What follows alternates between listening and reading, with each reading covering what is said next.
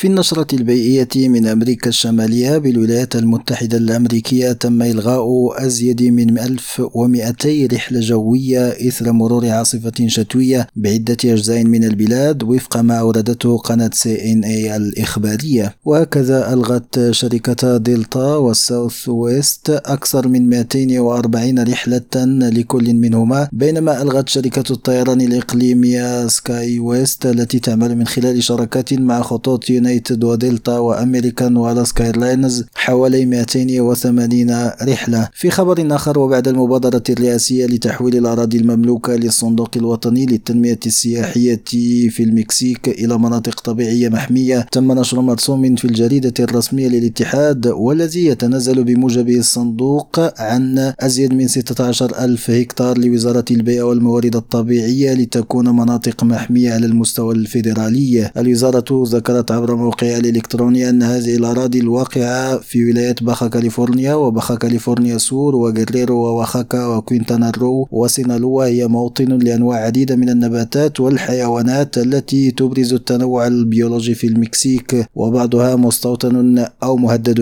بالانقراض. عماد حقير راديو مكسيكو.